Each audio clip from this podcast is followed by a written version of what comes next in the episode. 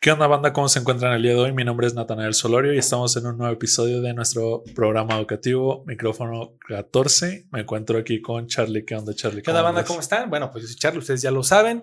Y este es otro programa de Micrófono 14 donde hablamos de temas de ciencia, de negocios y demás aspectos, pero desde la perspectiva de dos mejores amigos hablando en un día normal, ¿no, Natanael? Así es. El día de hoy traemos temas un poquito interesantes, bueno, bastante interesantes. Eh, teníamos ganas de grabar este capítulo. Hemos estado aprendiendo, estudiando, investigando muchísimo lo que la última semana al menos. Este, y ha sido pesado. ¿Qué onda? ¿Qué opinas tú de eso? Bueno, pues a mí se me hace un tema súper interesante, pues realmente las cosas del pasado como, como han sucedido y fenómenos que no pueden ser explicados, eh, crearon hoy leyendas, mitos, creencias y cimentaron un montón de cuestiones incluso culturales para la sociedad humana en la actualidad.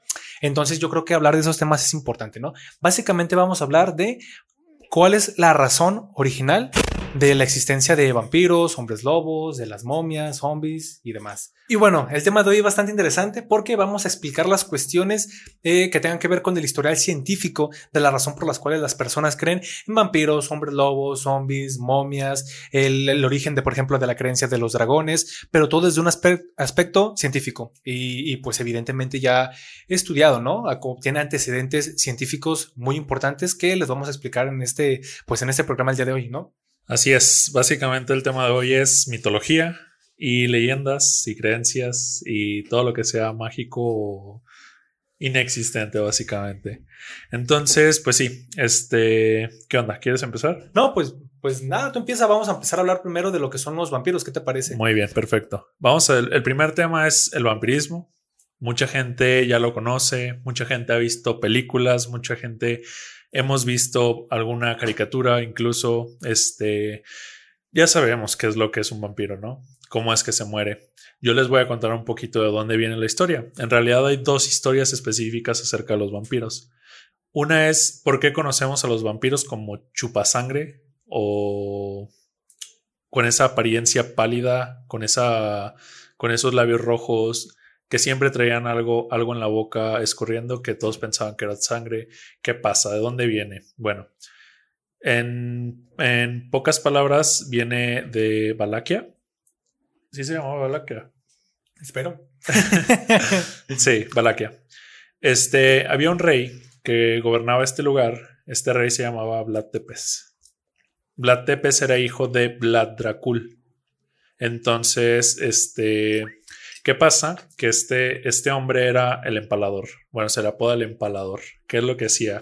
Básicamente, por puro gusto, empalaba gente, ya sea, o sea, literalmente una estaca gigantesca, un palo gigantesco, ya fuera por el ano o por la boca o incluso por el estómago, por cualquier lado, los dejaba colgados, vivos todavía y los dejaba desangrarse y morir frente a él, frente a la gente, para que todos le tuvieran miedo. Era básicamente el objetivo principal de Vlad Tepes. ¿Por qué? Porque en ese entonces había una guerra tan, tan grande en ese, en ese, en ese lugar que eh, se necesitaba. Básicamente lo veía como una necesidad para que su pueblo lo respetara y los demás pueblos también lo respetaran. Entonces lo que hacía era básicamente castigar. No nada más castigaba a sus, a sus enemigos de guerra, también castigaba a cualquier ratero, a cualquier violador, a cualquier persona que cometiera un delito en su reino. Era castigado, era empalado y era este, mostrado a todo el resto de la gente para que la gente se diera cuenta de lo que estaba pasando. Entonces, este, ¿qué pasa? Que después de un tiempo, este hombre en, el idioma significa, en el idioma su apellido era Drácula. ¿Por qué Drácula? Su papá era Dracul y Drácula básicamente significa hijo de Dracul. Entonces él era Vlad Drácula o Vlad Drácula, como lo conocemos hoy en día. Era muy cerca de Transilvania, por eso se, se, conecta. Transilvania era un pueblo o sí, un pueblo, por así decirlo, que era, era cercano al, lugar donde este hombre eh, reinaba. E incluso se dice que esta persona vivió ahí, vivió en Transilvania. Hay muchísimas historias alrededor de Vlad Tepes. En realidad, lo que queremos nosotros enfocarnos o lo que queremos sacar, porque no podemos resumir o no es necesario resumir tantas historias solamente para llegar al punto, es, vamos a quedarnos con esto que es lo más importante y con lo que más se repite a, lo largo de lo que estuve investigando. Entonces, podemos asumir que eso es lo más cercano a la verdad que puede existir. Entonces, Vlad Tepes era esta persona, le gustaba castigar, empalaba gente. Después de un tiempo empezaron a correr rumores de que era tan sanguinario porque le gustaba ver la sangre de sus víctimas. ¿Por qué? Porque literalmente estas personas, imagínense una persona clavada a una estaca gigantesca de madera, clavado al, piso y, con la herida y ellos vivos.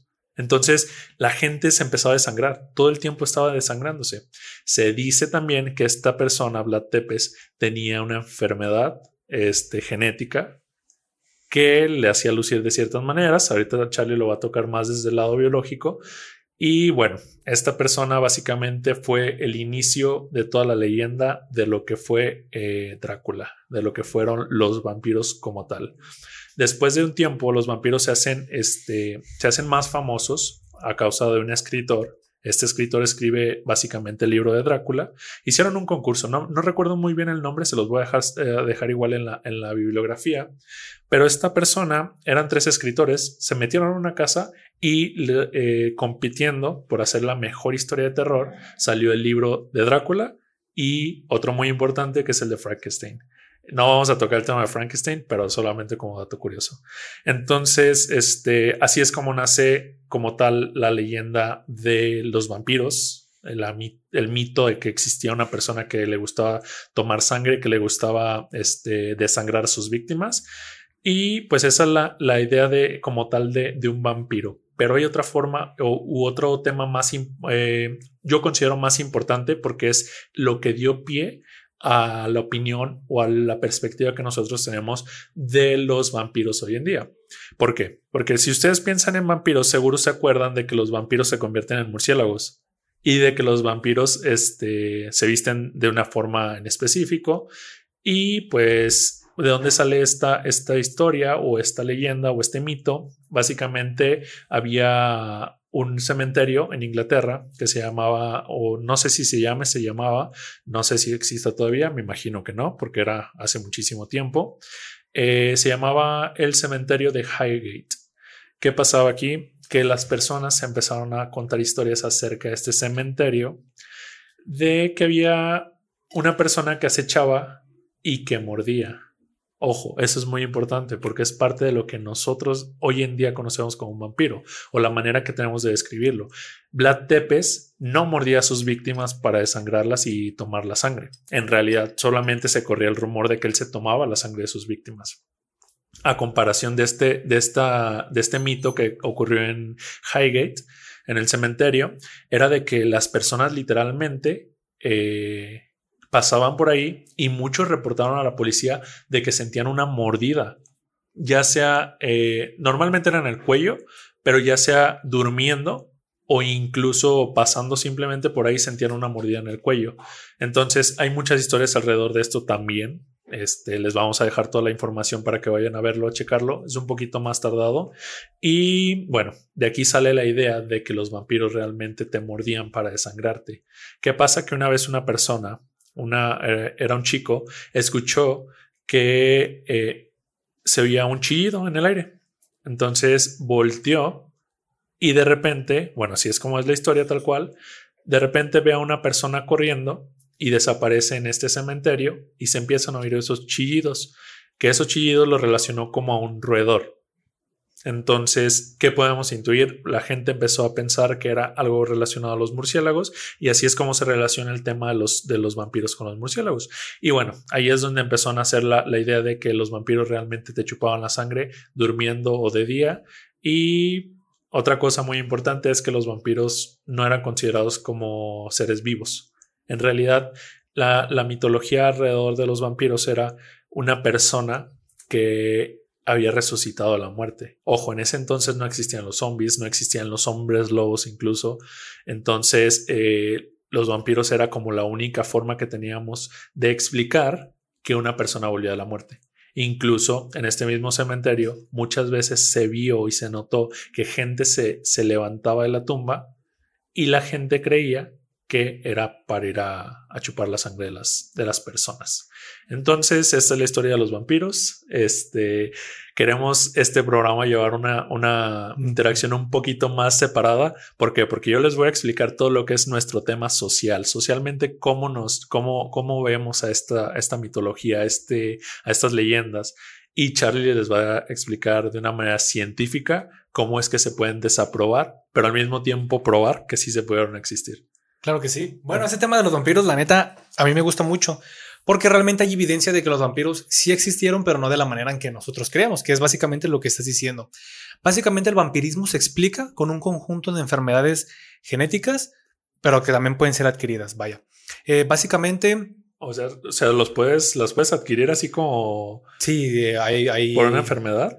Mm, por mutaciones o es que hace lo que pasa es de que pueden aparecerse en la adultez. Cuando aparecen en la niñez son congénitas y cuando empiezan en la adultez, este, pues ya es diferente, ¿no? Ok. Bueno, ¿qué es lo que pasa aquí? Nosotros vamos, vamos a básicamente explicarles este tema y lo importante es de que Hace mucho tiempo se fue la manera en la que el ser humano tenía que interpretar las enfermedades, ponerles nombres, poniéndoles imaginación y todo este tipo de, de situaciones, ¿no? Entonces apareció una enfermedad llamado este, porfiria.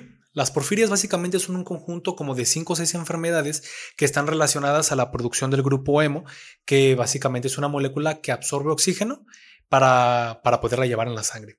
Vamos a hacerle una plática rápida. Básicamente dentro de las mitocondrias, eh, dentro y fuera, se lleva la producción del grupo hemo. Básicamente en las células sanguíneas se está produciendo esta molécula constantemente y lo que hace es una molécula grande que en el centro lleva un núcleo de hierro que, que va amarrada, que va puesta en lo que son cuatro proteínas, cuatro monómeros, perdón, cuatro, sí, cuatro proteínas que son dímeros, porque dos son iguales, este, que conforman básicamente la estructura de los glóbulos rojos, ¿no? En el centro. Básicamente. Básicamente la sangre. Básicamente la sangre. básicamente sangre. ¿Qué es lo que pasa? Tu sangre lleva oxígeno de un lado a otro. Como tu sangre eh, ocupa tomar oxígeno, literalmente se oxidan estas moléculas, se oxida el hierro y toma este color rojizo. ¿Por qué aparecen los vampiros o en qué momento aparece lo que es la explicación respecto a biología molecular de los vampiros? Bueno, las porfirinas eh, o las porfirias básicamente son enfermedades que impiden la producción normal del grupo hemo y te dejan pasos intermedios de porfirinas. Las porfirinas son todas aquellas moléculas intermediarias de las, del grupo hemo. Nosotros tenemos que recordar que hay rutas metabólicas que van desde un principio a un fin para obtener un producto. Si en algún momento fallan estas, aparecen enfermedades. ¿Qué pasa? Lo, lo, más usual es de que la penúltima molécula que va a dar lugar a lo que es la el grupo hemo es la protoporfirina 9. ¿Qué pasa con la protoporfirina 9? Cuando no cambia y se vuelve lo que es el grupo hemo, se vuelve una molécula incompleta que queda ahí en la sangre, pero no es funcional y se acumula. ¿Qué pasa? Al estarse acumulando, acumulando, acumulando, tiene varios síntomas que son los interesantes, que son los que explican el vampirismo. Se acumulan en la sangre y se acumulan en los tejidos y como es una molécula que absorbe la luz en frecuencias de, la, de radio roja, vaya, en frecuencias de onda del espectro electromagnético rojo, pues todo donde se almacene lo va a acumular de rojo. ¿Dónde se almacena? En los dientes, en la parte de los ojos, en la parte de las uñas. Entonces, primer síntoma, tú vas a ver por a causa de la acumulación dientes, ojos y uñas de color rojo.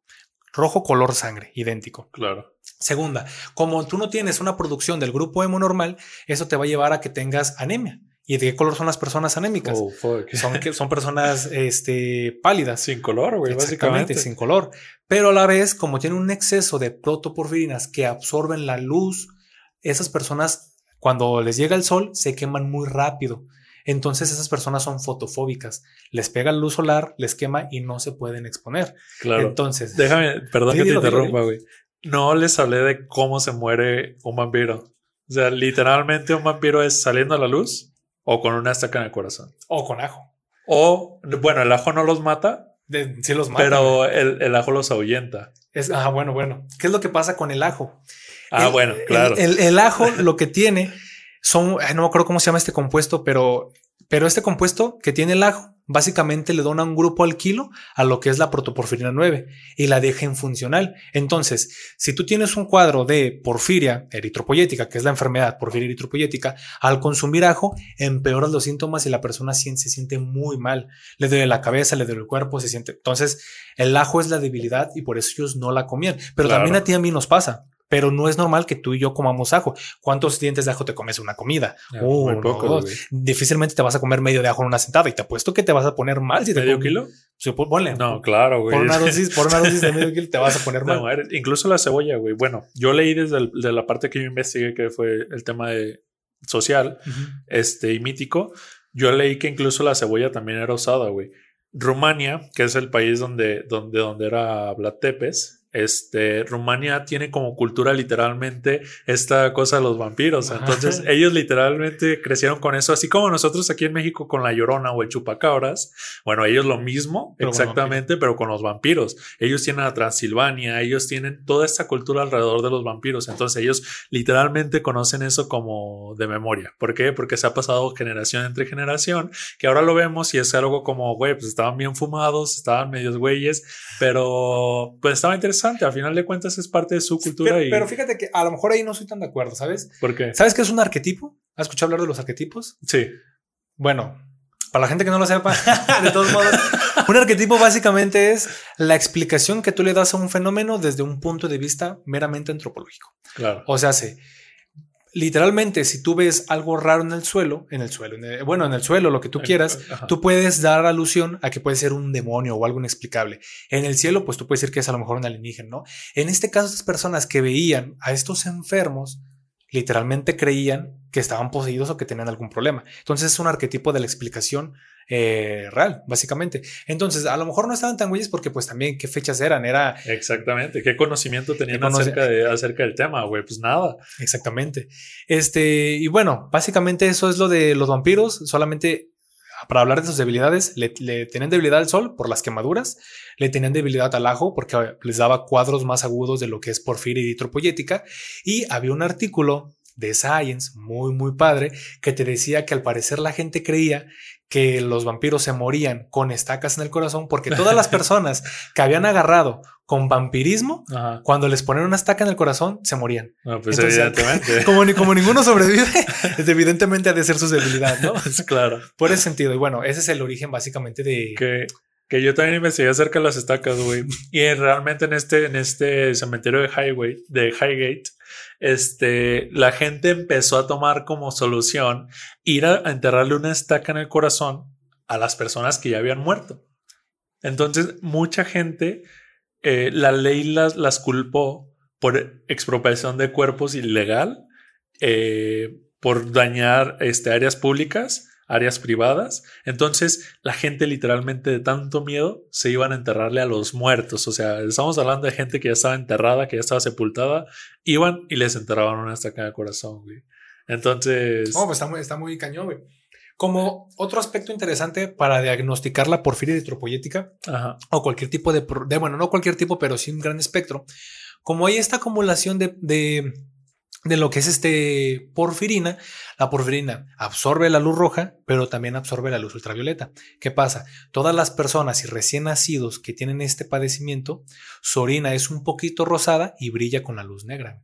Es un, y es algo muy, muy de ellos. Entonces, podríamos decir que Vlad Tepes, su orina brillaba en la oscuridad y es una característica que lo podemos saber sin siquiera haber estado ahí porque es un síntoma. ¿Por qué Vlad Tepes tomaba sangre? Porque el empalador tomaba sangre bueno, resulta que cuando tú tomas sangre, esta se, destruye en tu estómago, ¿no? Sí. Pero cuando tú tomes, tomas grandes cantidades de sangre, se cree que esta puede ser absorbida por, por tu cuerpo, así como cuando tú te pones una crema y tu cuerpo la absorbe. una droga. Ajá, básica, y más desde el punto de vista subungual, por ejemplo. Tú la empiezas a beber, entonces él al beber altas cantidades de sangre aliviaba los síntomas, pues adquiría lo que son este los grupos de hacemos o las proteínas funcionales de las personas a las que mataba. Pero esto se cree que solamente podría ser posible bebiendo altas dosis de sangre. Entonces. ¿Hablamos de litros? Hablamos, sí, hablamos de litros, hablamos de que matas a alguien, estás bebe, bebe su sangre.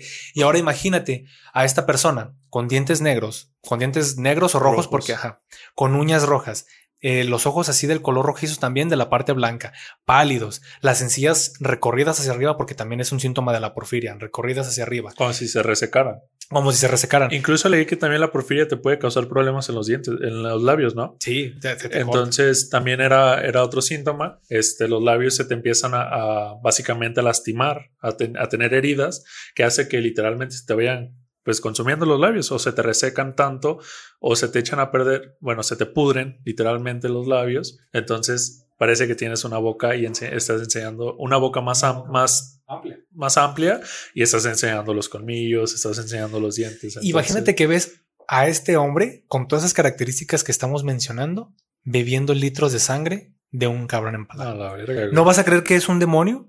Y más en ese entonces. En ese entonces. En ese Ahorita no, güey. Ahorita, vas a yo pensaría que es un, un loquito, güey. Un trastornado. Exacto. yo no pensé, yo, un loquito. Yo diría un locote, güey. No, no, bueno. Ah, sí. Bueno, Una persona con problemas mentales. Mentales muy fuertes. Eh, y bueno, vamos a pasar al siguiente monstruo. ¿Qué te parece? Vamos a hablar de lo que son los hombres lobos. A ver, dale pues. Este, los hombres lobos, pues bueno, los hombres lobos eran del tiempo de la de la Santa Inquisición no sé si ustedes sepan lo que es la Santa Inquisición.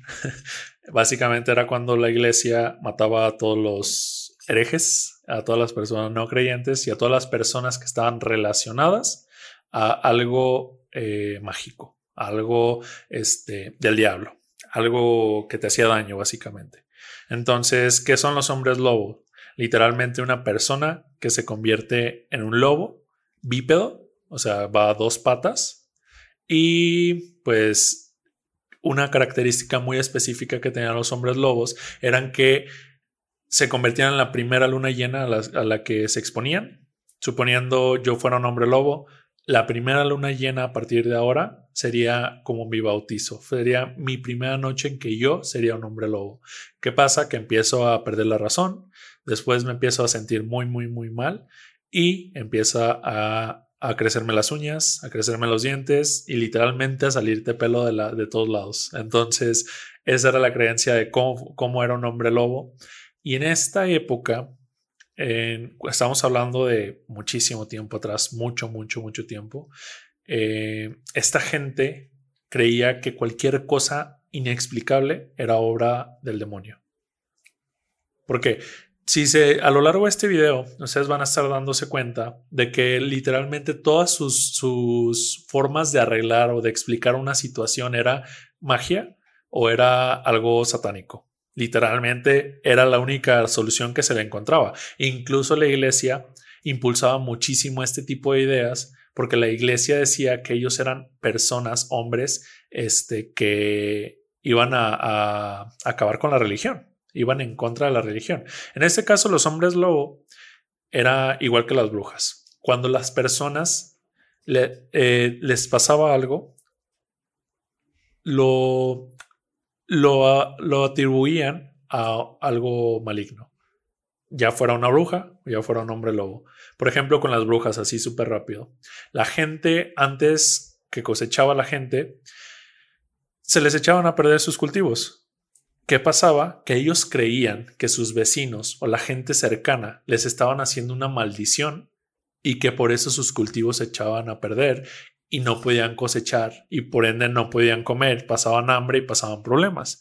Otra cosa era que pensaban que eran maldiciones, que eran embrujamientos, no sé si se diga así la palabra. Sí. bueno, que, que estaban embrujados. Maldiciones o Sí, cosas así. Exactamente. Entonces, literalmente eso se lo atribuían a, una persona. Y cuando ellos veían algo raro en la persona, ya era, era lo necesario para que ellos fueran a la iglesia, los denunciaran, se les hacía un juicio y pues casi todas las veces que acaban quemados. Lo mismo pasaba con los hombres lobo. ¿Qué pasa? Que por ejemplo, cuando se perdían niños, porque esta es una conexión que tenían muy, muy grande entre los hombres lobo y los niños, porque normalmente decían que un hombre lobo se iba a comer a todos los niños, que era lo a lo que cazaban. De hecho, parte de esto tiene que ver con la caperucita roja. Todos conocemos a caperucita roja. ¿Por qué? Porque era una niña, era un hombre lobo, literalmente, que se la comía. Y así era, la gente creía que los hombres lobo vivían en el bosque, en las afueras de las ciudades, bueno, de los pueblos en este caso, y se comían a los niños. Esa era la idea. Entonces, una, una historia muy específica que se tiene este dato de, de, la, de la experiencia es que había un señor que era muy ermitaño, vivía en las afueras, en las montañas, y se empezaron a perder niños en la ciudad. Toda la gente se lo atribuyó a este, a este hombre. Entonces, este hombre eh, acabó confesando que era un hombre lobo y lo quemaron. ¿Qué pasa? Que, ¿por, qué confesa, ¿Por qué confesó? ¿Por qué la gente confesaba que eran brujas o eran hombres lobos? Literalmente porque los torturaban. Entonces, la única manera que tenían de probar, de, de, dejar de sufrir literalmente, era aceptar que eran hombres lobos o brujas.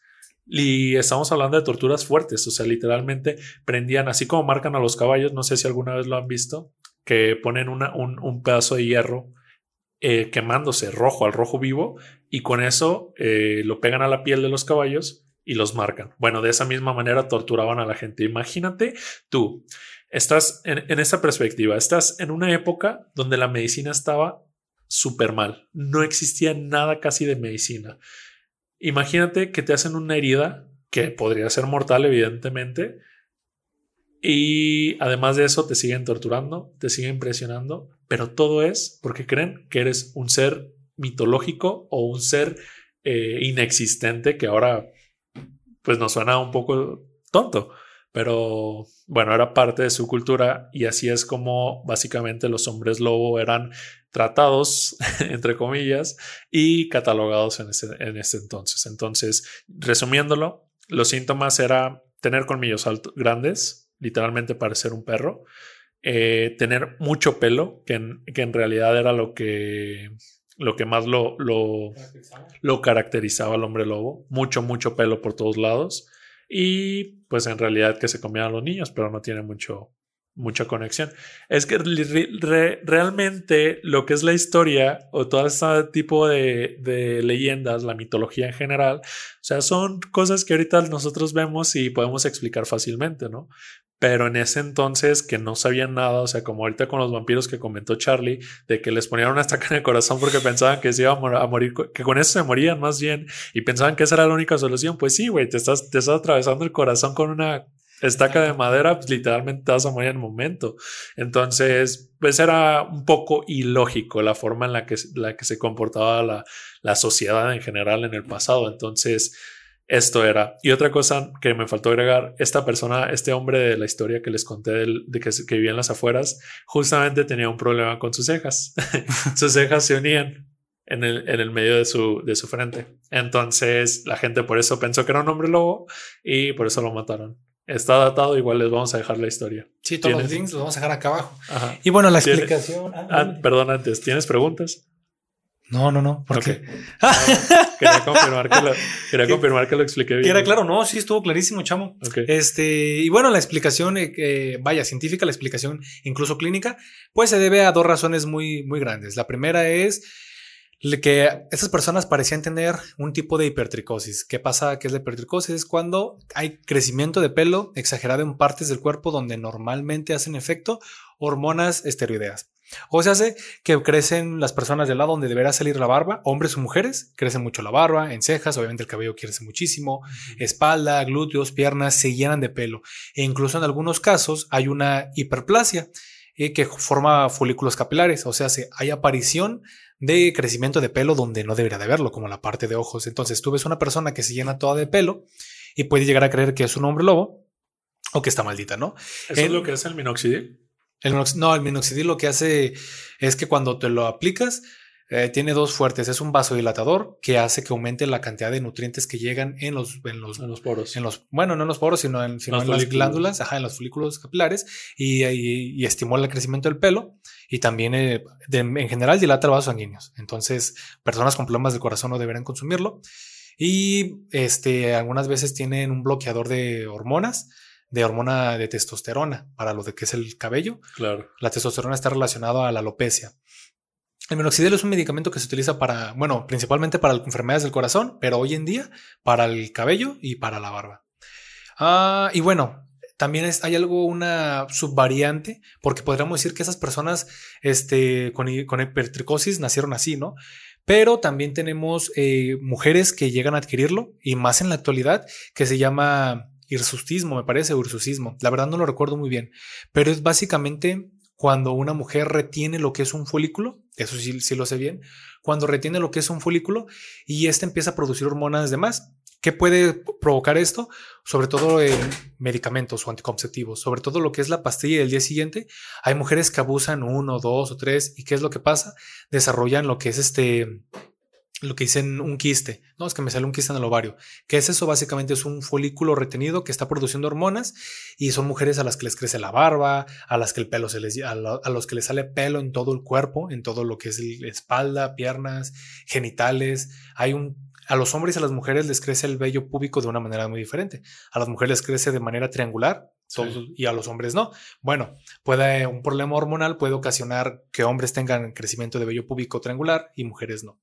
Y la otra explicación de los hombres lobo es básicamente la licantropía clínica, que es básicamente cuando una persona estaba convencida de que se podía transformar en una bestia, ya sea hombre lobo, tigre, en este mitad perro, incluso hay, hay informes, hay reportes y análisis que dicen y describen personas que se creen incluso ranas, que se transforman en ranas y todo esto, lo cual puede parecer así como gracioso o extraño, pero hay que recordar que, por ejemplo, si una persona tiene licantropía clínica y cree de verdad que se transforma en hombre lobo o que se transforma en perro, va a comportarse como perro, va a comer como perro, va a querer orinar como perro y va a querer copular con otras perras. O sea, se puede estar relacionado a la zoofilia. Este, en, en cualquier especie que se crea esta, pues esta persona, ¿no, güey? Incluso sí, güey. Incluso leí que hay una enfermedad hoy en día que está catalogada justamente por eso, güey. O sea, literalmente a las personas les da por aullar, güey, cuando sienten un dolor o eh, les, les, hace comportarse comportamientos muy animales como caminar en cuatro patas, por ejemplo. Entonces imagínate un cabrón que tiene problemas genéticos, güey, que les crece el, el, el cabello y cabrón en todos lados y le agregas una enfermedad mental que les hace aullar cuando les duele algo, no, pues, pues ya tienes un nombre lobo, güey. Una, Literalmente. Una, vez, güey, estaba con mis amigos y estaba trabajando y estaba engrapando. me acordé de esa historia, no tiene nada que me acordé. y estaba engrapando bolsas y en una de esas que meto el dedo y que me engrapo el dedo. y mi reacción fue, fue de dolor, pero le hice, ay, y no vieras cómo todos se rieron. todos se rieron y todos me dijeron, ¿por qué gemiste? Y yo, no, me fue, un grito. fue un grito de dolor. Pero bueno, ya, volvemos a lo que es el tema principal. Ay, qué cabrón. Eh, el siguiente tema es algo que a lo mejor a muchas personas les gusta, lo que es el chupacabras. Ah, sí, pero antes, güey. Ah, bueno, volvemos. antes, sí, volvemos al tema de los hombres lobos. Solo quiero remarcar que hay una, una parte de la historia bien marcada en cuanto a que la gente se convertía en animales. ¿Por qué? Porque, por ejemplo, en Japón la gente creía que las personas se convertían en, no me acuerdo si eran leopardos o linces, bueno, básicamente un felino que los representaba. En América, por ejemplo, la gente creía que se convertía en, en lobos también, por ejemplo, los, los, indios de América, de Norteamérica, que usaban literalmente cabezas de lobos en la, en la cabeza. O sea, ustedes seguramente han visto alguna imagen. Entonces, siempre hemos tenido a lo largo de la historia esta idea como de que en los animales nosotros encontramos algo. China lo tiene muy enfocado en su, en su arte marcial, por ejemplo, en el Kung Fu, este, que tratan de imitar a, animales, ¿no? Entonces siempre hemos tratado de hacer esta mezcla entre personas y animales para fines ya sean míticos, para fines este, de leyenda, para otros, otros fines en general, pero siempre ha existido como esta conexión entre el humano y, la, y la, los animales en general. Solamente quería remarcarlo porque es parte importante, porque la gente en, en el pasado, en realidad la sociedad, bueno, ni sociedad llegábamos, yo creo, este, la población en general este, trataba de hacer conexiones místicas, conexiones mágicas entre, entre ciertas cosas que ahora nos damos cuenta que son explicables, que ya conocemos como cultura general ese tipo de informaciones y nos es fácil discernir en lo que es real y en lo que no. Pero en ese entonces, pues era, era otra cosa. Claro. que sí. La mayoría de la gente ni siquiera sabía leer, entonces. Claro, claro. Eh, bueno, continúa con lo del chupacabras, que es el siguiente tema. Muy bien. Este, vamos a hablar del chupacabras. El chupacabras es algo súper, súper reciente. O sea, literalmente de tres décadas. En 1995 es cuando se tiene el primer registro del chupacabras en Puerto Rico, no en México, en Puerto Rico. ¿Qué pasó? Que resulta que eh, las vacas empezaban a morir y estas vacas tenían una mordida y pensaban que eran eh, murciélagos, por ejemplo, al principio pensaban que era algún otro tipo de animal hasta que empezaron a hablar de avistamientos de un animal que parecía este, un lobo, parecía un perro. Y este perro llegaba, se chupaba la sangre literalmente de las, de las vacas y se iba. Eso era lo que, lo que el chupacabras comía y literalmente esa es toda la información que hay. O sea, es una leyenda urbana, se podría decir. Eh, y la gente pensaba que este animal se iba a comer su ganado, entonces se ponían incluso a hacer eh, guardias en la noche para cuidar que el chupacabras no viniera a comerse eh, el ganado. El ganado. Y otra cosa que quiero remarcar acerca del tema es, no sé si a ustedes les tocó vivir esa época, en lo personal a mí no, yo soy de los noventas, pero estaba muy niño. Entonces, en esa época era cuando estaba en pleno auge la corrupción en México, el pedo de Salinas. Ajá, que Salinas, su quiebre del, al finales de los ochentas, ¿no? Entonces, este, pues hay bastantes temas alrededor de eso. Entonces, por parte, parte de ese tema fue que la gente empezó a conocer mucho. Ahorita me imagino que Charlie lo va a explicar. Y si no, pues yo lo comento.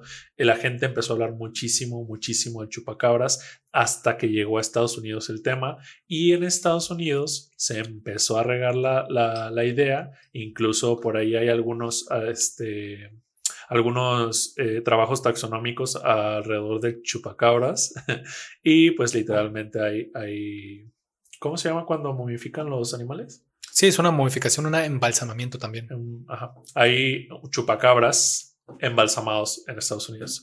Pero básicamente eso es todo lo que gira alrededor de chupacabras. Era, ojo, también era un animal sin pelo que esa es una característica eh, que cuenta toda la gente que literalmente ha visto o eh, escuchó la, la, leyenda del chupacabras. Esto era un animal que parecía perro, que chupaba la sangre de las vacas y eh, pues literalmente no tenía pelo. era alopésico. Bueno, fíjate que el origen del chupacabras desde el, desde el aspecto biológico científico es muy interesante. Resulta que se presume que la razón de que la creencia del chupacabras era el avistamiento de perros con escabiosis, o sea, perros con sarnas, pero con una sarna muy grave, que les generaba problemas muy, muy fuertes, básicamente en heridas, faltas de pelo. El sarna, yo pensaba que era originalmente de los perros, pero el sarna se los pasamos los seres humanos a los perros. Hay trabajos que explican una zoonosis. Como la lepra, ¿no? No, no, no, no lo sé. ¿No, es la lepra tengo entendido que es por culpa de una bacteria o Parásito, no lo recuerdo bien. No, no quiero. Pero me imagino que se ve parecido. Más o menos. Depende. Bueno, quién sabe. No, no investigas acerca de la no, No, las, cabiosis es más un problema en la piel, pero vamos a tener que investigar bien qué onda con la sarna. Porque no soy veterinario, soy biólogo. ¿Y qué onda con la escabiosis? Básicamente generaba esta caída de, de pelo. Básicamente son este ácaros que empiezan a consumir, a consumir y empiezan a tirar pelo y empiezan a, tirar, a, ocasionar problemas tanto en perros como en lobos. ¿Qué es lo que sucedía? Imagínate que eras un ranchero, estabas en la noche y llegaba un perro con sarna, pero con sarna grave, pelón completamente, con la piel enrojecida, todo ojos rojos, enojado y eh, se acercaba a comerse a tu, a tu ganado, ya sea ganado de caprino o ganado bovino, lo que sea. O bueno, en este caso caprino, porque estamos hablando de cabras, ¿verdad? Pero el chupacabras también se come a otros animales, ¿no? Pues en general todo lo que yo investigué siempre decía que eran las vacas, güey. Que las vacas. Que hasta hace rato que estaba, justo hoy terminé de, investigar sobre el chupacabras y era de que todos los videos decían, pues se comían a las vacas y yo dije, güey, pero ¿por qué se llama chupacabras y no chupavacas? Claro.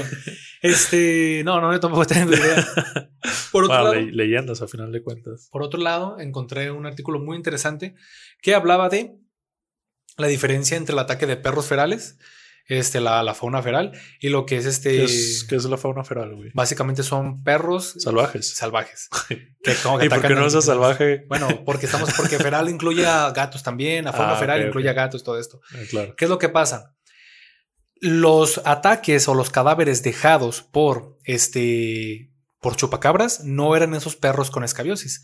Resulta que los perros cuando atacan a los, a los animales los desmiembran, los agarran y los empiezan a despedazar. Un animal que estaba tirado en el suelo, que tiene dos hoyos, este no es por culpa de un perro.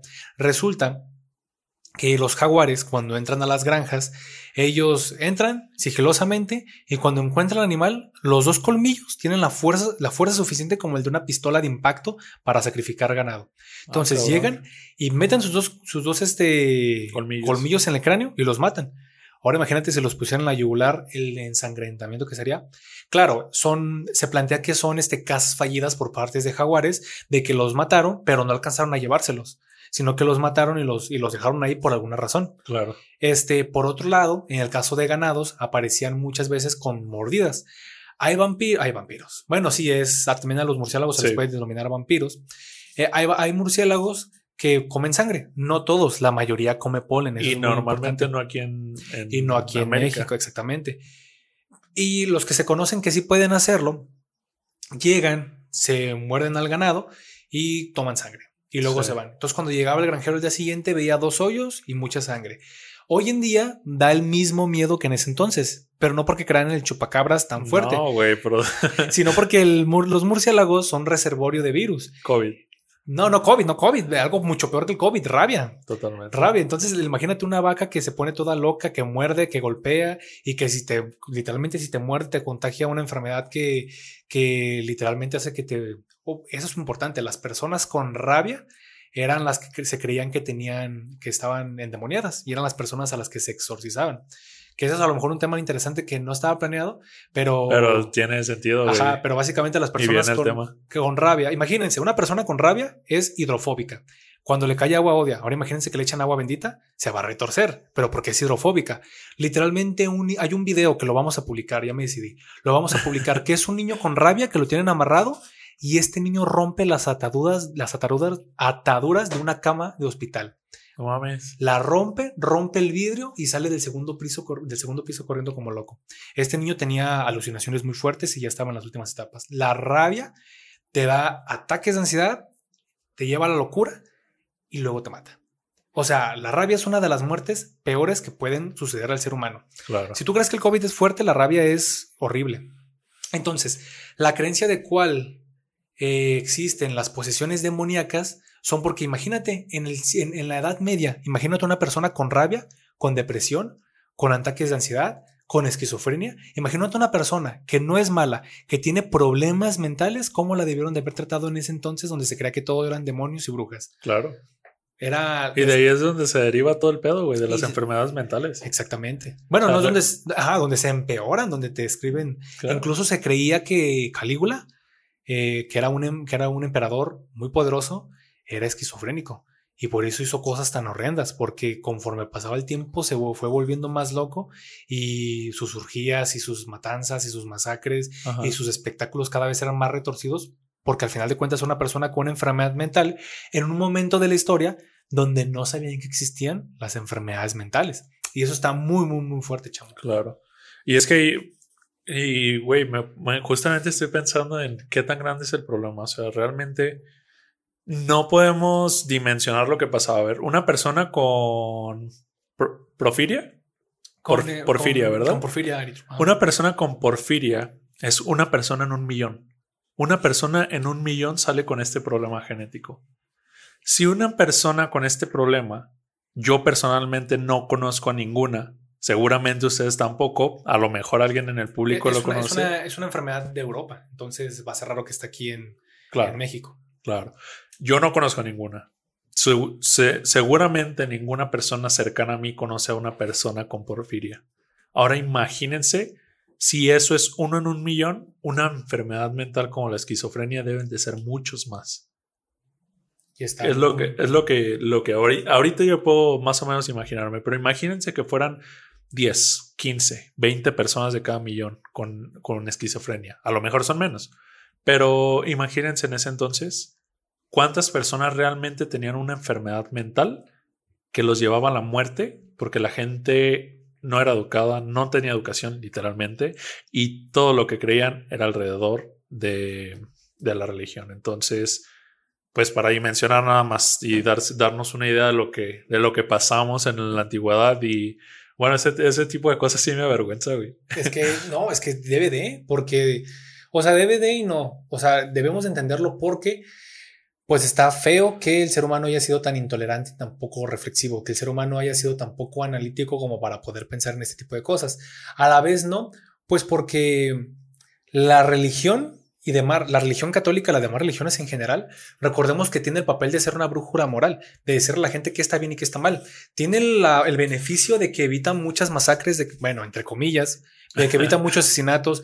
De alguna manera la religión impide que la gente haga muchas cosas malas que haría por su propia cuenta. Sí, porque se la piensan más. Porque se la piensan más porque creen en un infierno. Pero la religión también tiene otros aspectos muy negativos en las sociedades. Entonces, si tú tienes una religión que te dice no tienes que pensar porque dudar es falta de fe y no tienes que investigar, tienes que creer ciegamente, eh, y de repente llega una persona y te dice, un, padre o lo que sea, está exorcizado a una persona que tenía depresión en ese entonces, pues imagínate, en vez de haber sido analíticos, porque hay que ser honestos, hay que ser reales. En el tiempo, en el pasado, existían muchos científicos y muchos pensadores muy buenos. Muy buenos. Totalmente. Exactamente. Y que decían, no, es que algo no está bien aquí. Y gente que era sumamente increíble, sumamente brillante. Y reflexiva, güey. Que más que nada es eso. Pero es que el problema es como justamente lo que tú dices, güey. Estaba tan marcado ese problema de que literalmente la gente que no creía en algo o dudaba de algo de lo que le decía la religión era un hereje. O sea, y eso es, eso es algo bien cabrón, que todavía existe. Y a mí me pasó cuando era niño. O sea, y a mí me pasa ahorita que soy adulto, claro. Claro, y Dios siempre ha sido una idea de miedo en general. de que, ajá, exactamente, te disfrazan como una idea de amor, pero al final de cuentas. pero da miedo. pero, ajá, pero al final de cuentas es que es una realidad. Si no crees en Dios, eh, te vas a ir al infierno. Y esa es una situación, y es, o sea, es como decir, no te preocupes, Dios es amor, Dios entiende, Dios te quiere, pero si no crees, te va a hacer al infierno, te va a hacer al limbo. Claro. Y es como de que ella, ella aguanta, no supone que es amor, que es cariño. Todo bonito siempre cuando te engañes. Yo, yo la verdad, yo no, no les digo a ustedes que sean ateos, cada quien debe de creer en lo que quiera.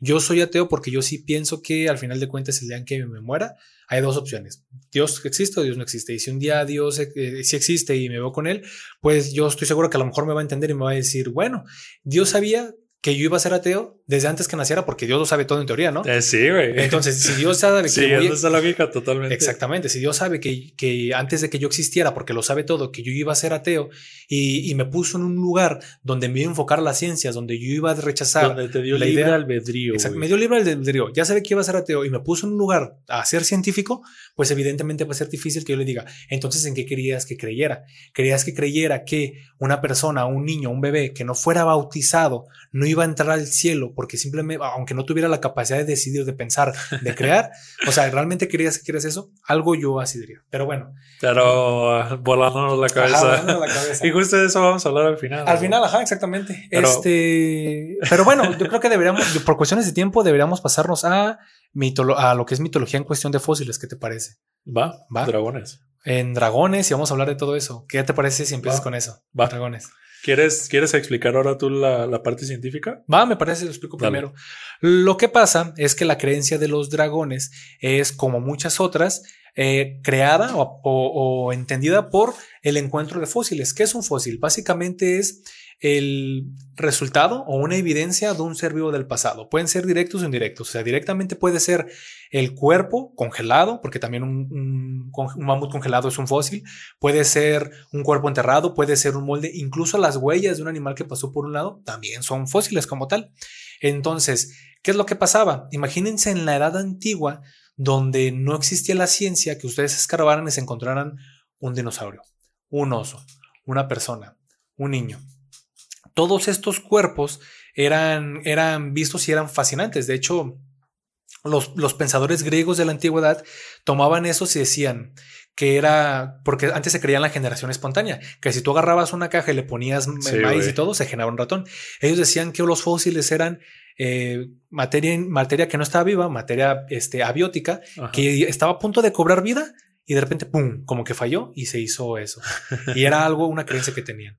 Y bueno, Resulta que la creencia del dragón era porque se encontraron fósiles de este, ya sea oso de la caverna o, osos de las cavernas o eh, lo que es este el perezoso gigante, que eran monstruos muy grandes. Igual les vamos a poner artículo para que los vean y digan, vaya, si encuentras el fósil de uno de esos animales, sí podría pasar como el de un, como el de un dragón. Claro. Si no encuentras el cuerpo, claro. Porque esa es una cosa. Cuando se estaban construyendo los fósiles, haciendo la reconstrucción de cómo era el animal, no sabíamos cómo eran. Entonces agarrabas la cabeza y igual le podías poner el cuerpo de una serpiente, porque no sabías exactamente, porque no había una ciencia llamada eh, anatomía comparada. Claro. Entonces no sabíamos que, o que es parte importante ahora de la, de la actualidad. Pero ese cotorro es muy, muy actual. Sí, claro. A ver, explícanos, chamo, ahora tú. Pues bueno, básicamente los dragones a lo largo de la historia igual, eh, a base de los fósiles, por eso quería que tú lo, lo, explicaras primero. Este, a base de los fósiles, la gente creía que existía un ser mítico que literalmente este, tenía la forma, ahora como la conocemos, alargada como una serpiente tenía una cabeza eh, muy reptiliana, por así decirlo, y pues escupía fuego. ¿Por qué la gente creía que escupía fuego? ¿Tú lo investigaste? No, no, no, no. Bueno, resulta que en los libros, porque en ese entonces ya había libros, afortunadamente, en los libros hacían dibujos de qué eran los dragones, los animales realmente. Entonces, había muchos dibujos donde dibujaban a estos, a estos dragones y estaban sacando la lengua como una serpiente, una lengua de serpiente. Entonces, imaginen que en ese entonces, obviamente, no toda la gente sabía leer, no toda la gente tenía acceso a estos libros, a estos, a estos dibujos, porque, ojo, no era como que iban a ir a, una imprenta e imprimir miles de libros y regarlos por todo el país. Era, era un libro. Era un libro que existía. Exactamente donde se guardaba todo. Y solo las personas más cultas tenían acceso a ellas. La religión, las personas de, los reinos, o sea, los altos mandos. O filósofos a lo mejor muy importantes. Exactamente. O gente que se dedicaba a la divulgación como tal, o a este entendimiento de quiénes somos. Eh, ellos, ellos eran quienes tenían eh, acceso a estos libros. Entonces, literalmente, aquí jugó un papel muy importante lo que ahora conocemos como el teléfono descompuesto. ¿Por qué? Porque la gente, un, imagínense un filósofo, una persona, un historiador un científico en general que tenía acceso a este libro, veía cómo era, pero no sabía dibujar. Entonces, yo soy esa persona que tuvo acceso a este libro, voy y le cuento a Charlie, Charlie, ¿sabes qué? La verdad vi esto, son se llaman dragones, le explico cómo trabajan, cómo funcionan y le hago un dibujo. ¿Qué pasa? Que la gente, bueno, los historiadores ahora en día creen que el hecho de que creyeran, creen que el hecho de que creyeran, este, que eh, expulsaban fuego por la boca básicamente, era a base de esta lengua. ¿Por qué? Porque se fue distorsionando tanto el dibujo, tanto la, caracterización de este, de este ser, que literalmente confundieron en algún punto de la historia la lengua con el fuego. Entonces ahora ya no era una lengua de serpiente, era una llamarada. Y esta llama empezó a dar pie a que los dragones ¿Escupían? ¿Escupieron fuego? Perdón, sí, a que los, los, dragones escupían fuego. Entonces, así es como se cree. Y literalmente eran esto, cuerpo de serpiente, cabeza como de un reptil, por así decirlo, y escupían fuego. Esas eran literalmente la forma en la que ellos creían que existían los dragones. Pero eso desde la parte de Occidente, de la parte de China en específico, la, la parte asiática, por así decirlo, ellos veían a los dragones como deidades. Pero yo creo que yo creía que en general el dragón era descubierto en China, ¿o no? Eh, ¿O era descubrimiento del no, no se sabe exactamente dónde fue primero, güey. Lo más probable es que haya sido en China, güey. Bueno, habría que investigar dónde vivía el oso de las cavernas o dónde vivía el lo que es el perezoso gigante y ahí sabremos de dónde quién lo encontró primero, ¿no? Pero es que está cabrón, güey, porque sabes, este, incluso los vikingos, incluso ellos tenían una caracterización de un dragón, güey. Entonces, al parecer, era, eran tiempos donde ya se comercializaba, güey. Puede haber sido esta impregnación cultural, Sí, ese intercambio de ideas, este intercambio de historias. Porque, ojo, en ese entonces la religión ya estaba muy fuerte. ¿Qué pasa? Que la religión católica, esto como dato curioso, la religión católica empieza a meter en todas las sociedades el hecho de viajar. Sea, la gente empezaba a viajar. Los misioneros, los llamados misioneros, se dedicaban a ir a, dar la palabra de Dios a otros países donde no conocían nada. Así pasó con los vikingos, así pasó con los asiáticos, así pasó con los mongoles, así pasó con todas. En realidad, a, nivel mundial, la religión católica empezó a tomar tanta fuerza que estaba en todos lados. ¿Por qué? Porque mandaban misioneros a todos lados y estos misioneros aprendían los idiomas. Entonces, así es como se empezó a juntar la cultura de todas las, las razas, por así decirlo, de humanos. Que en algún video en el futuro vamos a hablar acerca de esto, va a estar muy bueno y les vamos a explicar cómo funcionaba. Pero bueno, volviendo al tema, esto eran los dragones. En China lo veían más como deidades. De la misma manera, escupían fuego, tenían una cabeza reptiliana y tenían un cuerpo alargado. Y esa era la manera en lo que lo veían. Desde el lado de Occidente, este era un tema como más de miedo hacia algo desconocido. Y en China no, en China ellos creían que los dragones estaban en las cavernas o estaban en las altas montañas porque ellos traían la lluvia, ellos ayudaban a la gente. De hecho, hay un, hay un cuento que se llama Los Cuatro Dragones, búsquenlo en internet. Eh, la historia de los cuatro dragones de China y es una historia que cuenta de cómo los dragones ayudaron a que sobreviviera la, la, la descendencia china básicamente. Y pues bueno, que... Pues eso está muy interesante. Pues hablemos también de unicornios y pegasos, ¿qué te parece? Va. ¿Qué sabes de unicornios? Bueno, lo único que sé es que este, también vienen problemas genéticos. Ok. Y bueno, los unicornios literalmente eran un caballo o más o menos del tamaño de un caballo, un, animal parecido que tenía un cuerno en la frente. Y ya, eso, ya, eso es todo.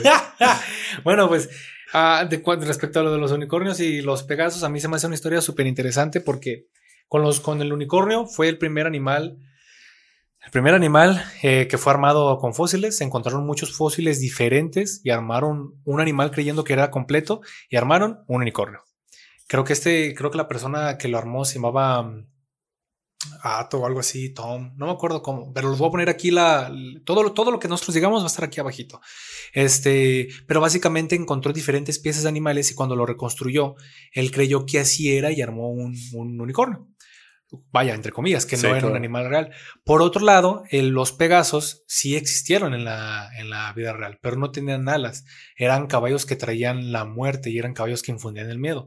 ¿Qué era, ¿Cuáles son los Pegasos que se conocían? El de uno de los más importantes era el de Julio César. No sé si escuchaste esa historia alguna vez. Me la contaste, de hecho. Sí, una historia. Está ah, muy buena. ¿Quieres contarlo? ¿Quieres no, dale, dale. Eh, bueno, resulta que Julio César tenía un, un caballo atávico. ¿Qué es un caballo atávico? ¿Qué es un atavismo?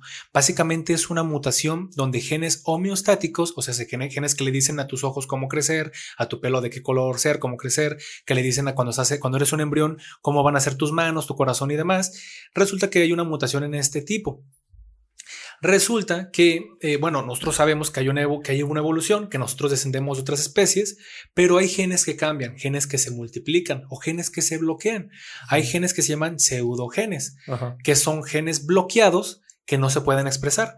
Pero cuando mutan, de repente tienen la característica de poder volverse a activar y funcionar. Y cuando de uno de esos genes, pseudogenes, son homeostáticos, pueden interferir con el desarrollo embrionario. ¿Cuáles son los atavismos más conocidos? Las personas con cola los hombres que tienen pezones como perro, este, o mujeres que tienen pechos como perro. Que, que yo conozco gente que tiene más de dos pezones. Exactamente. Seguramente ustedes también. Es algo relativamente normal. Algo relativamente normal, exactamente. Que también es un carácter atávico. Las serpientes con patas. Cuando en los que están en biología sabrán que si les piden una característica de las serpientes, no puedes decir que no tienen patas. ¿Por qué? Porque las serpientes de la actualidad no tienen patas, pero en el pasado sí llegaron a tener. Entonces, un atavismo es una serpiente que tiene una que tiene patas o patas malformadas.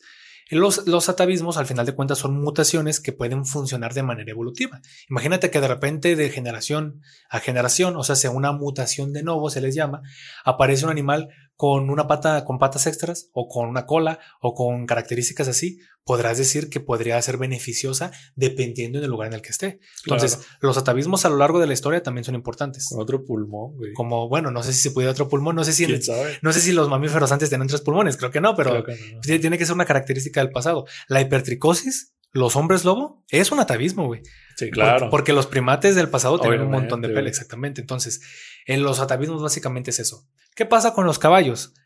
lo que nosotros vemos como casco del caballo es básicamente un solo dedo, pero tiene los mismos huesos que los de la mano, pero como si tuviera un solo dedo. ¿Qué es lo que sucede? Esta mutación hace que tengan los mismos dedos que los caballos del pasado, o sea, que sus ascendientes no eran caballos, eran los ascendientes de los caballos, que eran, eh, que tenían tres dedos. Ojo, ascendientes, no descendientes. ascendientes, sale del pasado. Exacto. Estos tres dedos que ellos tenían pues, o que mejor dicho, estos caballos con polidactilia, que al mismo tiempo es un atavismo, pues imagínense cómo se lucían.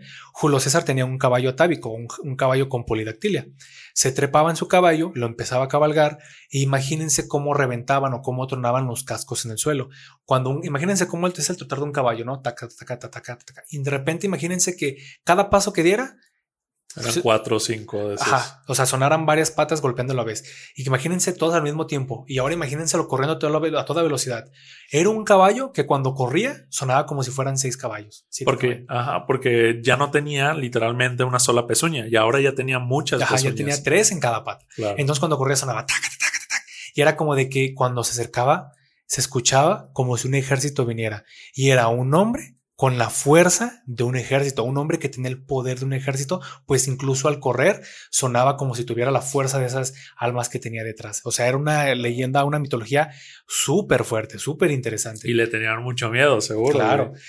Era, pues, era un emperador muy, muy poderoso.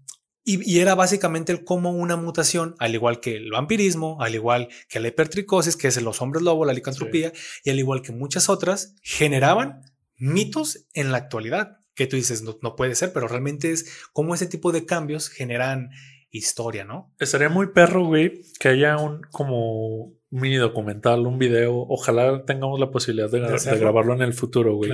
De tomar a personas muy mayores, güey. Ya mayores, mayores. De hecho, yo compartí en WhatsApp hace poco un video, güey, de una abuelita que recibe de regalo una Alexa, güey. Ah, sí, sí. Entonces, cómo es que ellos ven las cosas, pues muy distintas a nosotros. O sea, ese tipo, por ejemplo, imagínense una persona de ese entonces que tú le muestras un caballo que tiene cuatro dedos, tres dedos en cada pata. O sea, ellos iban a pensar que era del demonio. O que era, ay, qué caballo tan deforme. Claro. Pero si ya le mostrabas el contexto histórico, se podrían. Igual a lo mejor, a lo mejor hay ancianos que sí supieran, dependiendo del, del estrato social al que perteneciera a estas personas, pero. Pero imagínate que ahora se lo muestras a un niño, güey. O sea, el niño no va a tener miedo, lo más seguro, güey. Porque ya se perdió ese como, como miedo, esa cultura de tenerle miedo a ese tipo de cosas. Ahora ya es más cuestionamiento que asumimiento. así, asumimiento se podría decir. Sí, sí, sí, sí. Eso, sería increíble. Hay atavismos que, que por alguna razón desaparecen a lo largo de la historia. En este caballo, esos caballos de, en este caso, sus caballos de tres patas aún aparecen en la actualidad. Si ustedes buscan artículos, encuentran, incluso a veces podrán aparecer burrios, burrios, burros, pero no son atávicos. Este, lo importante está en que no entiendo por qué no se han hecho razas con esas características. O sea, razas de caballos con tres patas. O razas con, imagínate, con animales del pasado. Porque tú justo me estabas, me estabas explicando ese tema, güey. No venden. Yo creo que se vendería un caballo de tres. A lo mejor no sería un caballo muy rápido. No será un caballo así. será un caballo que necesitaría otros cuidados. Pues sí, exactamente. Simplemente para errarlo, vas, a gastar, vas a gastarlo de más caballos, simplemente. Pero, pero será un caballo. Imagínate un caballo negro de esos que, que la cruz, o sea, la parte de la columna y de las paletas te llega más alto. O sea, lo ves al caballo hacia arriba de color negro, brillante, con patas peludas, con su pelo. o sea, con tres patas, o sea, con tres dedos, con tres pezuñas en cada pata enorme te enamoras. Y no sería un caballo que cualquier persona tuviera. Pues yo no me enamoraría, güey. No te enamoraría. Y cuando caminara sonaba. Así como de, como de, en cada paso que dieras sonaba. Claro. Y que caminaras arriba. No, imagínate cuando baile, porque sería una cuestión de espectáculos. Cuando baile, cómo sonaría. Y cuando la gente lo vaya a ver, será un caballo carísimo. Eso te lo apuesto. Sí, seguramente. Este. Pues sería único. Este, pues bueno, pasamos a los siguientes temas. ¿Qué te parece, chavo? Vamos a hablar de los cíclopes, güey de. Ah, sí, hablemos de cíclopes. Sí, sí, Que también es bastante rápido. Sí, sí, sí. Este, los cíclopes se, se desglosan o se derivan de la mitología griega. Los griegos creían, bueno, los griegos en realidad tenían tres, tres, tres seres mitológicos en su, en su cultura. Uno era los titanes, gente enorme. Otro era, otros eran los, los cíclopes, que literalmente eran como por así decirlo, ogros o gigantes mutantes con un ojo en vez de dos. Y otros eran otros gigantes, otra variación de gigantes que tenían este tenían 100, 100 brazos. No, 100 brazos y 50 piernas. No, no me O acuerdo. 100 piernas y 50 brazos, algo así. No leímos el mismo libro, carnal. No, bueno, es parte de esa mitología. Igual los voy a dejar aquí abajo porque ahorita justo se me está olvidando. Este, pero eran, era otra variación. Igual no lo vamos a tocar. El, el que más me interesa es el cíclope, en este caso. El cíclope era este, este hombre que servía a los dioses, era un herrero, era un artesano de los dioses. Recordemos que en esta, en esta mitología vienen tres dioses principales y estos tres dioses derivaron a toda la, a toda la descendencia humana para los griegos, por así decirlo.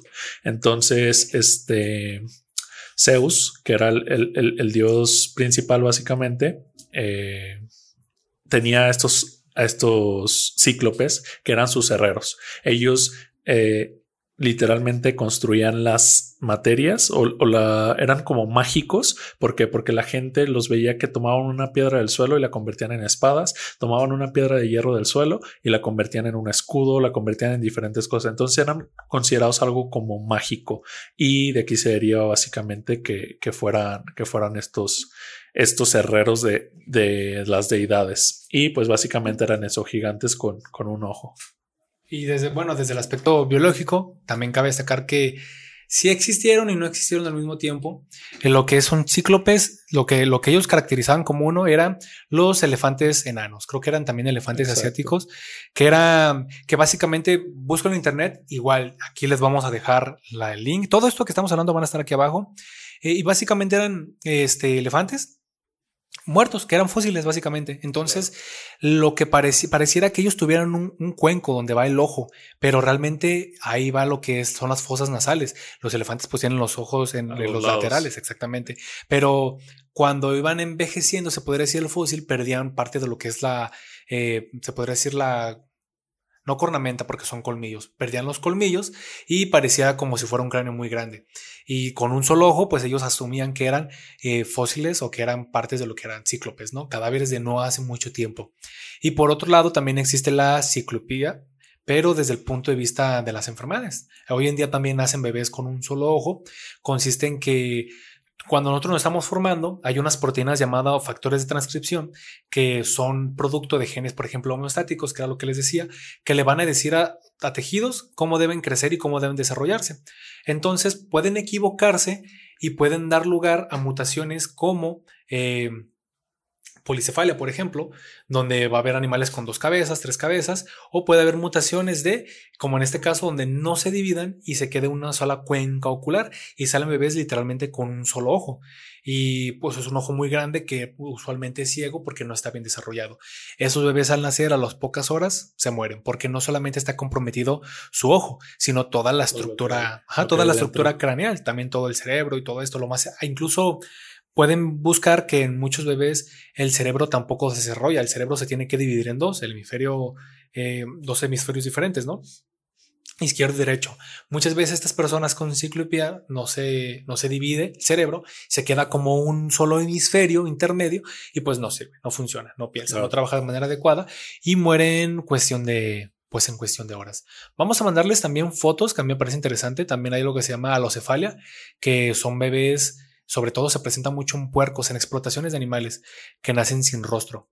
Imagínate un animal que nace sin ojos, sin caras y con pura piel, así, pues es la razón también de, de madre, demonios. Y pues mueren y luego, luego mueren ahogados, mueren en sufrimiento y, y pues ni el veterinario los puede matar ni el dueño porque pues literalmente les quedan minutos de vida. Es un, es un recién nacido sin rostro, Sí. no tienen por dónde respirar. Y yo creo que hacerles una, no sé, una especie de traqueotomía a lo mejor para que puedan respirar sería incluso inhumano. Y una operación, pues posiblemente se mueran, güey, si los operan. Y si no se muere, ¿cómo vas a tener un animal sin rostro? No, por eso me refiero a que les hicieron una operación para abrirles. Me imagino que tienen mandíbula, güey, que lo único que. que Depende de la mutación. claro. Depende de la mutación. Bueno, este- hay casos que no se pueden salvar. todo eso, todo eso, si les interesa, se pueden encontrar como teratogénesis. O sí, teratogénesis. Son, son mutaciones deformantes. Y bueno, banda, ahora vamos a pasar lo que es la dinámica del capítulo. Vamos a jugar básicamente una trivia. Pero antes de poder entrar en todo esto, les voy a poner un contexto a ustedes y a Natanael. Bueno, todas estas leyendas y todos estos eh, mitos en algún momento fueron considerados reales, al igual que muchas otras creencias mitológicas como de los griegos, como de los vikingos, como de incluso nuestros antepasados los mayas, se creyeron que eran reales y que estaban aquí, que esos dioses existían. Sí. En su momento fueron más que religiones y en la actualidad eso es mitología. Tenemos que entender una cosa, chicos, y tenemos que aceptarlo con madurez. Hoy en día tenemos lo que es la religión católica, pero en un futuro, en un futuro no muy lejano lo vamos a ver como lo que es la mitología católica. La mitología que más que católica podría ser cristiana, Ajá. porque engloba muchas religiones a Cristo, pero pues sí, güey. Sí, en algún momento va a ser la mitología y vamos a ver a, a Jesús, a la Virgen María, a Dios, a Satanás como personajes ficticios que eran parte de una mitología que al parecer gran parte del mundo creía, pero que ya en el futuro la gente dejó creer y los está viendo como un aspecto cultural, como un aspecto de igual manera con todo lo que hablamos de interpretación. Exactamente. Y eso está muy de respuestas. de respuestas a problemas que estamos dando. Y vamos a dar una trivia quiero, rápidamente. ¿qué te espera, quiero, quiero comentar algo. Dilo, dilo, dilo. Que justamente solo para recalcar, esto es algo, como ya les dije en Los Hombres Lobos, es algo natural del ser humano. Incluso yo platicando con mi psicóloga en algún momento, ella me dijo que yo no creo en Dios. Ella me dijo que el, el hecho de creer en algo es algo natural en el ser humano. ¿Por qué? Porque buscamos respuestas. Yo soy una persona de ciencia y personalmente eh, los problemas emocionales han sido problemas más graves porque yo no, no, tengo ese hecho de asumir algo como irreal, algo como no sé un qué pasará. Yo todo lo quiero fundamentar con información real. Entonces, el hecho de que yo no pueda resolver un problema emocional, por ejemplo, y solo contándoles así un, aspecto general, es algo más difícil. En la, en la antigüedad, el ser humano que no tenía mucha educación, no conocía mucho la ciencia, no conocía algo más, solo le quedaba contestar las preguntas que no sabía con cosas al azar. Al azar literalmente, porque podríamos haber dicho que una roca era Satanás sin ningún problema. O sea, siguiendo la misma lógica que ellos tuvieron.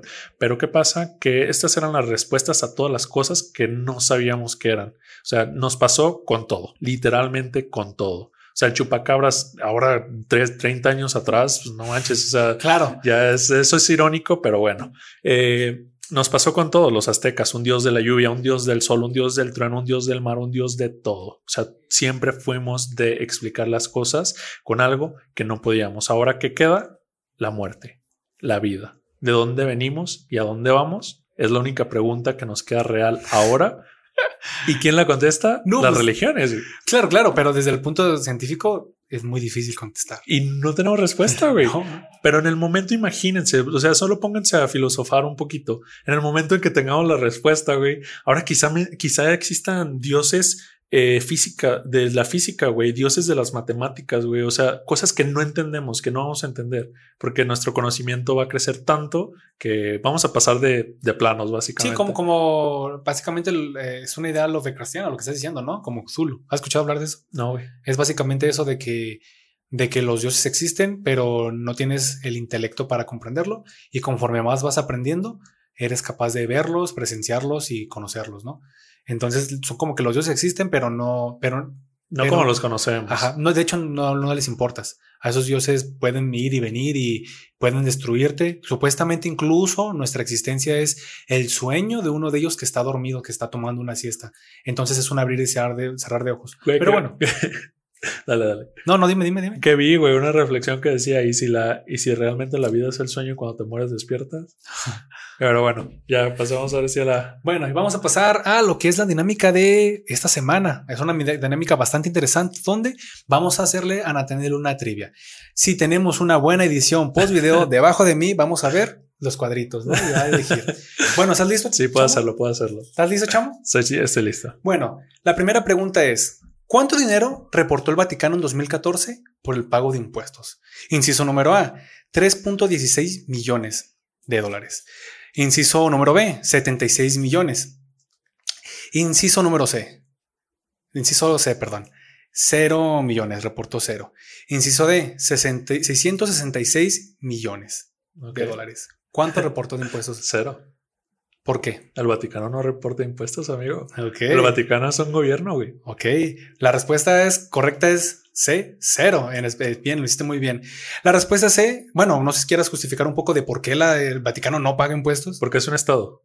Ok. O sea, literalmente ellos no son, no son parte de una sociedad como tal. O sea, ellos son como si México le tuviera que reportar impuestos a otros países. Pues no, güey, pues ¿por qué? Porque es de. México. Entonces lo mismo pasa con el Vaticano. El Vaticano es un estado e incluso para entrar al Vaticano necesitas una visa es- específica y solo gente muy privilegiada, por así decirlo, tiene acceso al Vaticano. Exactamente. Ahí sería quien sí podría mover y quien no está tan chido que no pague impuestos, ya sería Santa Sede.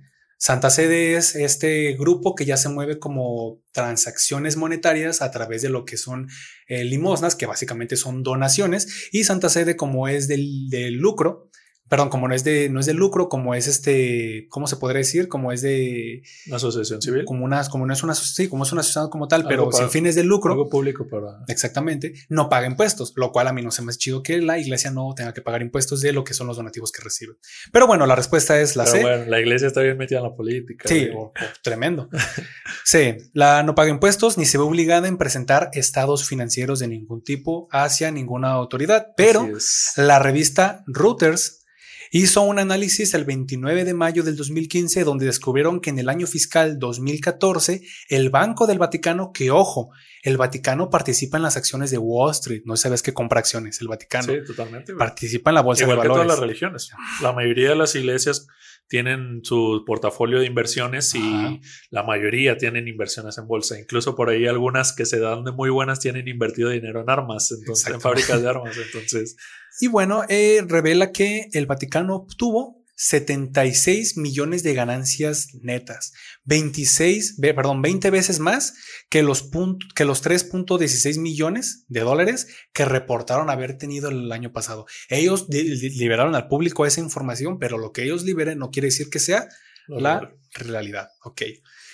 Y bueno, la pregunta número dos, ¿qué diría el mismísimo Papa Católico al ser comprobado varios casos de abuso infantil por parte de la Iglesia? La, el inciso A, el Vaticano llegaría al fondo de todo esto, diría el, Papa eso, el Vaticano llegará al fondo de todo esto. B, la Iglesia ya está castigando a los culpables. C, se justifica diciendo, todo lo que no estaba previamente permitido mostrar en público, como el coito, ahora lo enseñan hasta las escuelas. D, cállate y mándame dos a mi cuarto. ¿Qué diría? ¿Qué diría el Papa en esta situación?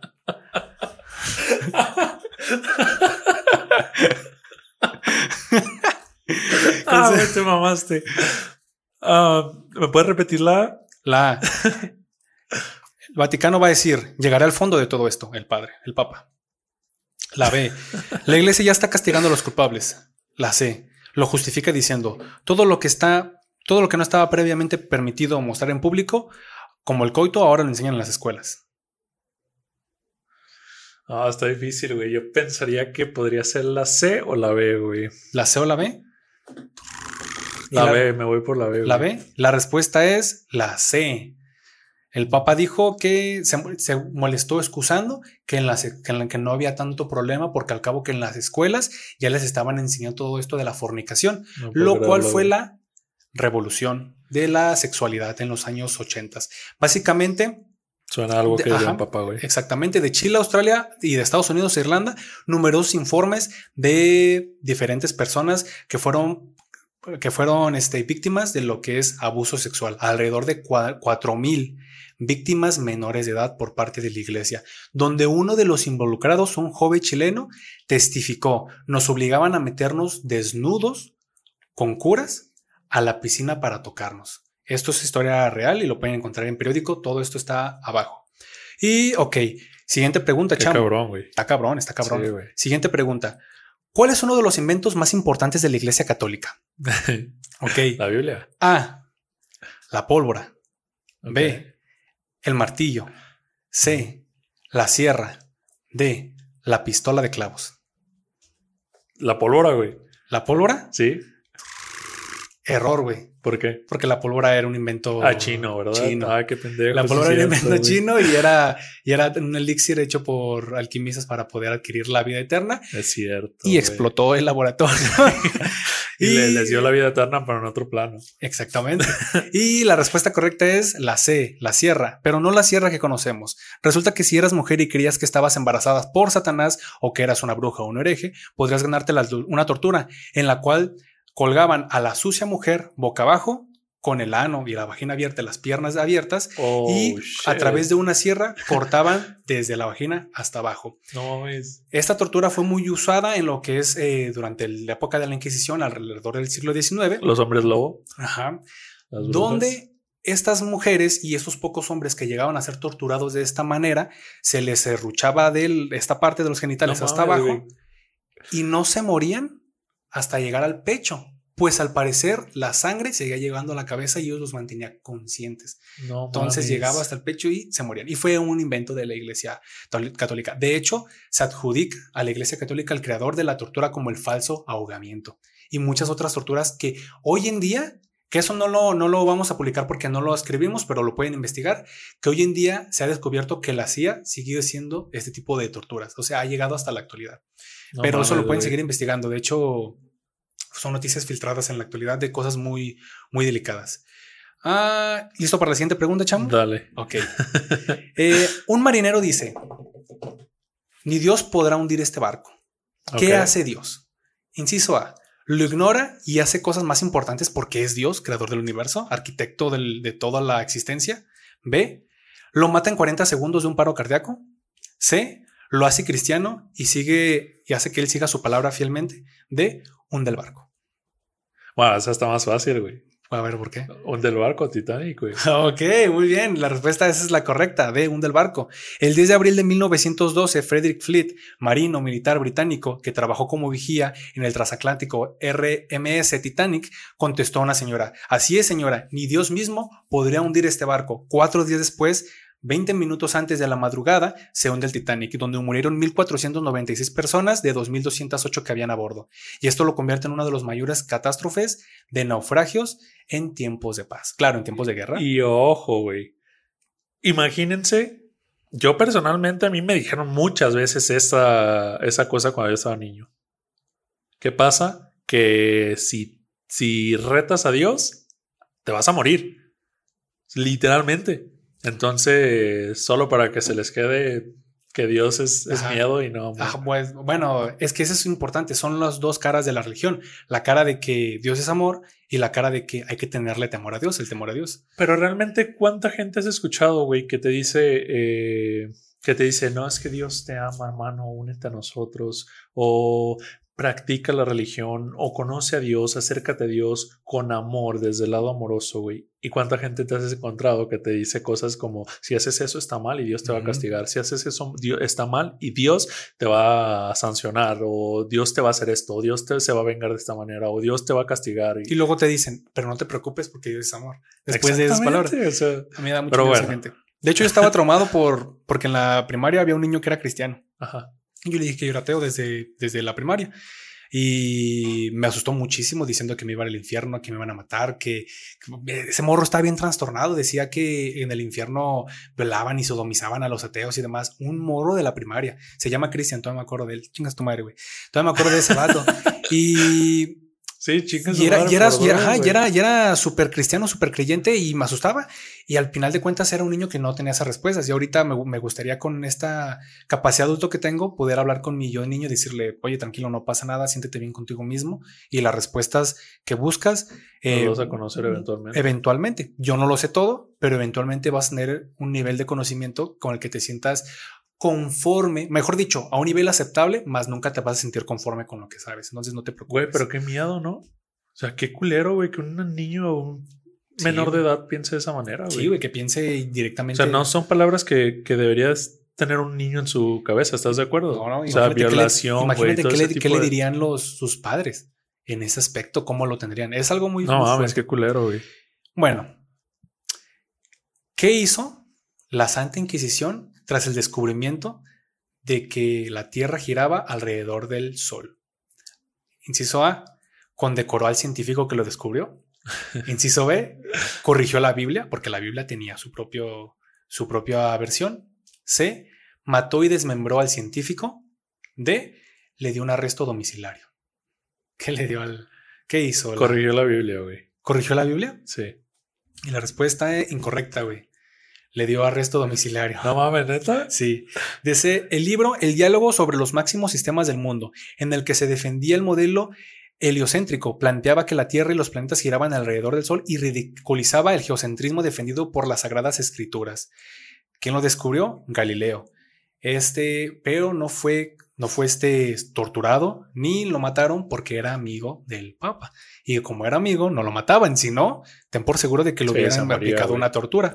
y tuvo un arresto domiciliario de 1933, perdón, de 1600, ya lo estoy mandando a la actualidad. No, no mames, sí, sí, 1900. sí, ya lo estoy mandando a la actualidad. 1633 a 1642, donde por nueve años no pudo salir de su casa hasta que murió de vejez. Chingue su madre, putos. Estuvo muy fuerte. Ah, y la siguiente pregunta es algo muy fuerte, chamo, y es algo que a lo mejor no es tan divertido, pero es algo que yo siempre he tenido desde adentro, desde siempre, y que incluso te lo he platicado y que incluso he tenido problemas muy fuertes con mi familia. Entonces, es una pregunta seria, ¿va? Dice, llegan unos desconocidos, violan, torturan, humillan y masacran a tu madre, a tu hermana, a las mujeres de tu hogar y además mujeres que están alrededor, sin importar si son mujeres o niñas. ¿Qué es lo que hace un mexicano? Estudia y se informa para que pueda volver a levantarse y progresar. B. Dignifica a la mujer dándole su lugar en la actualidad. C. Se venga de estos conquistadores. D. Ignora la sangre y las lágrimas de su verdadera madre y le reza a nueva, que es una madre blanca conocida como Virgen María. ¿Qué hace el mexicano?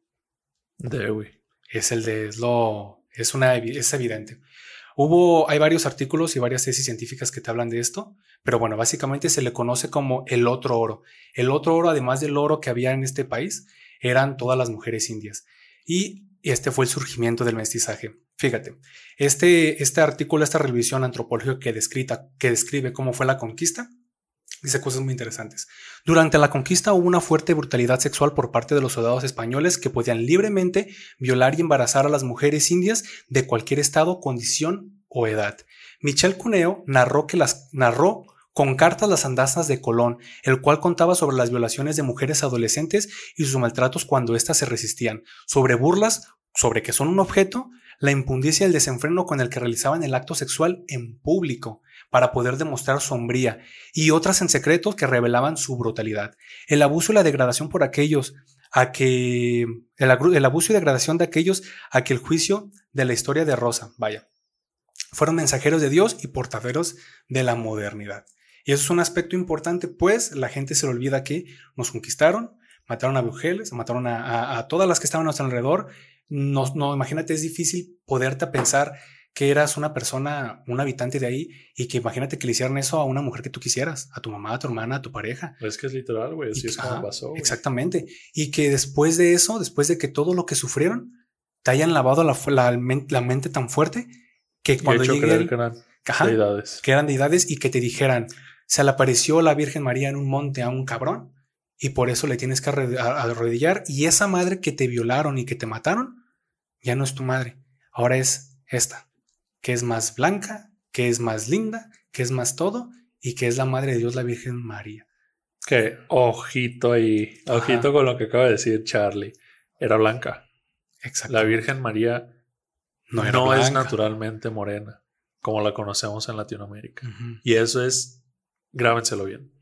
Investíguenlo. Ni siquiera voy a poner la fuente porque me gustaría que ustedes lo, investiguen por su propia cuenta. Este, y esto lo quise poner, lo quise agregar porque eh, hay mucha gente que ahorita se está burlando del feminismo y hay que recordar que esta cultura de que el hombre se burle de las mujeres que están siendo matadas y violadas todo el día son hombres que tienen cultura heredada de los españoles conquistadores. Vatos, eso no es normal. Así es. Eso no es normal. Llegaron y violaron y mataron a nuestras mujeres. Nos quitaron nuestras riquezas, además. O sea, seres vivos, seres queridos en general, conocimiento. O sea, nos quitaron todo y dejaron lo suyo trajeron cosas peores de las que teníamos. O sea, literalmente éramos una cultura sana.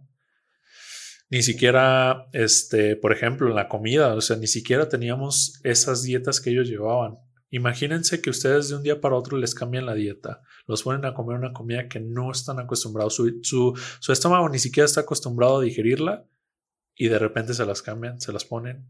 O sea, no nada más fue eso, o sea, fueron muertes sin incontables, o sea, fue pérdida general de todo el patrimonio que, Fue, fue, que teníamos. fue muy poquito lo que quedó. Una de las cosas que quedaron son los tacos de canasta, no sé si sabías eso. No, Era, era una receta de los tlacaltecas, pero no, pero no sé si te acuerdas de que estos se unieron a los españoles para derrotar, para ir a, a Tenochtitlán y pelear. Y como recompensa les permitieron per- conservar la receta de los tacos de canasta, los tacos sudados, y es parte de lo que comemos en la actualidad. Es de las poquitas cosas de la cultura que se conservaron. Pero les digo, chicos, y eso es importante que lo sepan, la religión en algún momento se va a volver un mito. En algún momento la religión va a pasar a lo que a ser lo que realmente debe ser y la sociedad va a poder ser buena sin necesitar que llegue alguien y les diga tienes que ser bueno sin condicionarlo. sin condicionarlos. La verdadera bon- bo- bondad es por parte de la voluntad propia. Si necesitas Así que te chantajeen con que te vas a ir al infierno para ser bueno, vato, no eres bueno. Tienes miedo, es lo único. Y recuerden que el miedo es pues lo que los hace seguir con esas con Con esas creencias. creencias. Así que Y bueno, pues nos pusimos densos, pero era estuvo muy bueno. güey. pero básicamente es una lección. Les queremos agradecer por haber llegado hasta esta parte de lo que es este programa. Este Sí. programa es educativo y vamos a seguir haciendo este tipo de cápsulas dinámicas, información, este, todo ese tipo de cosas. Espero que a ustedes les guste. Eh, cualquier cosa, cualquier duda, coméntenla, pónganla. Nosotros estamos dispuestos a contestar todas las preguntas que ustedes quieran. Y de todo lo que hemos hablado nosotros, no lo inventamos. Lo vamos a poner la bibliografía aquí abajo. Es muchísima bibliografía porque pues básicamente es una hora y media de pura conversación, Así pero es. está aquí abajo. Todo esto lo hemos investigado, nos hemos tomado el tiempo de investigarlo y traerles la información más certera y más precisa y sobre todo más confiable que pudimos encontrar. Este, en este caso, pues del lado científico ahora fue Charlie. Normalmente hablamos los dos, pero ahora quisimos tomar esta dinámica. Igual, déjenos qué les parece, si les gusta el tema. Cualquier duda en verdad que tengan, no duden en preguntarla. Cualquier comentario se agradece. Y pues bueno, muchísimas gracias por llegar hasta este punto de- del video. Igual que siempre, vayan a checar algún otro video. Si les interesa cualquier cosa, estamos a sus órdenes. Y pues muchas gracias. Gracias chicos, cuídense y muy buenos días, tardes o noches. Hasta luego. Gracias. Quedó chido, quedó chido.